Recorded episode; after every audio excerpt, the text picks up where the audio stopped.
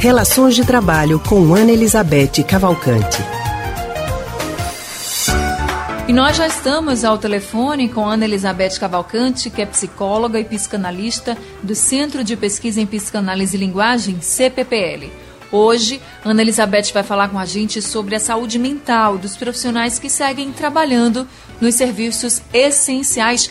Ana, muito boa tarde para você. Boa tarde, Anne. Boa tarde, Alexandre. Boa, boa tarde aos ouvintes. Boa tarde, Ana Elizabeth. Muito boa tarde para você também. E por conta da pandemia do Covid-19 ou da Covid-19, quem pode está em casa, mas os profissionais que estão na linha de frente seguem trabalhando para salvar vidas. Além dos hospitais, tem outros serviços essenciais. Eles seguem abertos, como mercados e farmácias, não é mesmo, Anne Barreto? Exatamente, Alexandre. E também a gente pode falar aí do transporte público, né? Tem os motoristas, os cobradores, todo mundo, os fiscais que estão trabalhando no transporte público também, outro serviço essencial. Sim. E aí, Ana, a gente queria saber de você como é que essas pessoas, tendo contato com tantas outras, que ninguém sabe hoje quem pode estar transmitindo ou não o vírus, afinal, muitas pessoas transmitem sem nem ter sintomas, não é verdade? Então, como é que elas podem se manter saudáveis psicologicamente, sendo que elas convivem na linha de frente ali diretamente com o constante medo de serem infectados pelo novo coronavírus? Isso. Bom, primeiro é, eu queria iniciar nessa nossa conversa fazendo um reconhecimento né, e um agradecimento enorme a esses profissionais, todos. Os profissionais de saúde que estão, como vocês falaram, né, arriscando suas vidas diretamente em contato com os pacientes, não só os médicos, os enfermeiros, os técnicos de enfermagem, é, mas também as pessoas fisioterapeutas, que têm sido profissionais importantíssimos nesse, nesse momento, né? mas também aqueles que estão nos hospitais é, é, prestando os serviços auxiliares, né? os copeiros, os, ah, o pessoal de farmácia, o pessoal de serviços gerais, limpeza, quer dizer, todos esses estão aí é, nessa situação, arriscando suas vidas, dando o melhor de si. E também os outros, como vocês falaram, né? que são aqueles que não estão na linha de frente dos hospitais, mas estão também nas ruas e cumprindo uma função fundamental de manter alguns serviços que são essenciais. Vocês aí já nomearam alguns entregadores, por exemplo, né? trabalhando é, enlouquecidamente, horas a fio. Então, a todos esses eu queria fazer um reconhecimento, né? E assim expressar a gratidão que a gente tem, tem que ter por eles nesse momento, né? Bom, dito isso, aí diretamente a pergunta de vocês, o que é que poderia se fazer para minimizar isso, para cuidar dessas pessoas né, que estão aí é, tendo que sustentar essa barra, que não podem estar em casa, que tem que sustentar onde está trabalhando. Então, eu acho que a primeira coisa que a gente tem que fazer é compreender o que é que está acontecendo com essas pessoas, o que é que se passa com essas pessoas que estão nessa situação, né? Porque, veja mesmo, o comando hoje, da OMS até os prefeitos, passando por todos os profissionais responsáveis, né, infectologistas, qual é o comando? O comando é fique em casa. Então, esse comando significa o quê? Significa assim, você fica em casa para se proteger e para proteger o outro. É isso, esse é o, esse é o comando. O que é que acontece então e qual é o efeito psicológico para esses outros profissionais que você tem que dizer, tem que sair de casa, né? Então, o efeito disso, é, psicológico, é imediato, né? Você vai se arriscar e arriscar o outro. E então, é, é uma coisa que vai na contramão do que é o nosso movimento natural, porque o movimento natural nosso é um movimento de se proteger e, evidentemente, proteger o outro também. Né?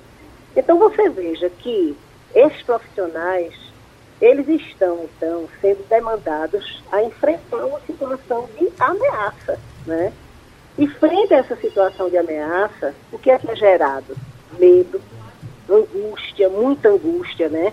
Eu tenho tido contato, inclusive, com profissionais, depois eu falo sobre isso, profissionais que estão muito agoniados, são muito aperreados, muito angustiados, sobretudo da, da área de, de, saúde, né? Porque, de repente, o mundo fora de casa ficou extremamente ameaçador. é, a gente poderia até dizer, não, mas o mundo já era ameaçador, sobretudo a gente que mora nas cidades violentas do Brasil, né?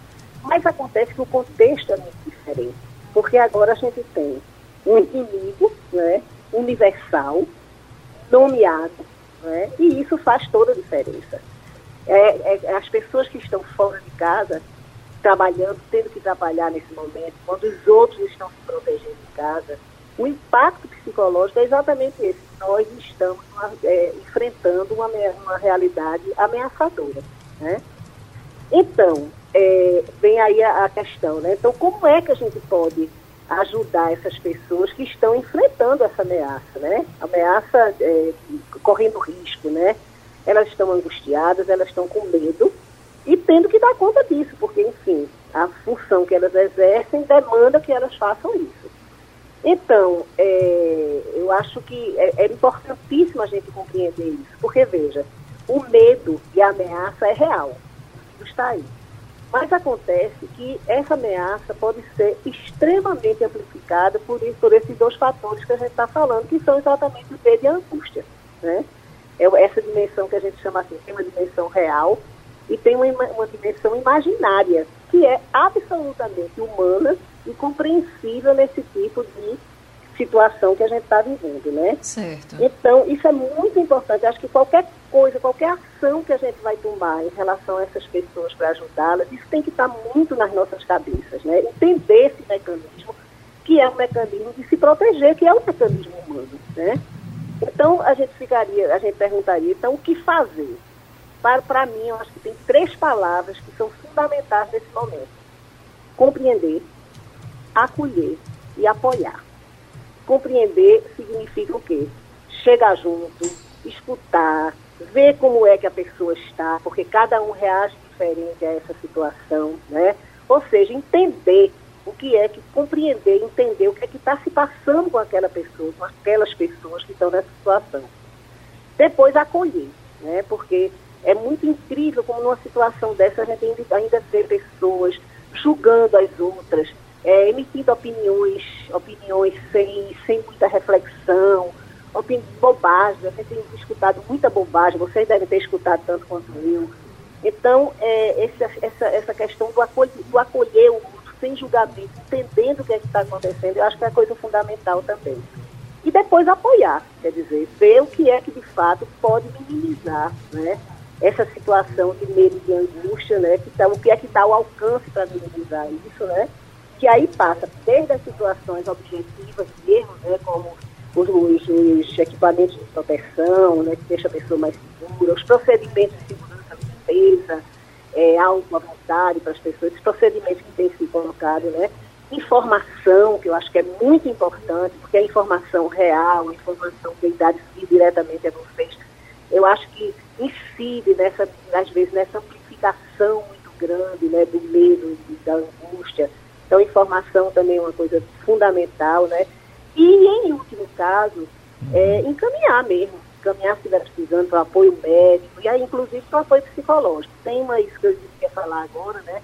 Tem um grupo de psicólogos do qual eu faço parte, que estão se organizando, nos organizamos, por exemplo, para atender né, é, profissionais de saúde de determinadas unidades, entendeu?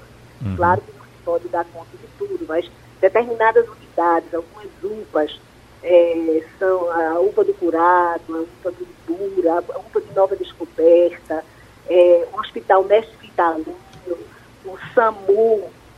Então, é, essa, essas unidades, nós estamos, inclusive, oferecendo um, um apoio, um apoio Agradecimentos então à Ana Elizabeth, que nos esclareceu é, vários detalhes aqui dessa questão dos serviços essenciais que estão abertos. Anne Barreto, e o pessoal está lembrando aqui no painel interativo da Rádio Jornal também, para que nós a, possamos agradecer também, para que a gente agradeça ao pessoal da PM também, a Polícia Militar que está trabalhando, e aos porteiros, eles lembram aqui que estão na atividade também. É importante Exatamente. nesse momento, né, Anne? O apoio da família, dos amigos, gestores, todo mundo, e que os chefes também sejam compreensivos, enfim, para que todo mundo colabore, que é um momento de colaboração, né, um momento de todos eh, eh, ficarmos cientes de que precisamos nos ajudar momento desse aí de muita dificuldade. Muito obrigado então a Ana Elizabeth. Acabamos de conversar com a psicóloga e psicanalista do Centro de Pesquisa em Psicanálise e Linguagem, a Ana Elizabeth Cavalcante.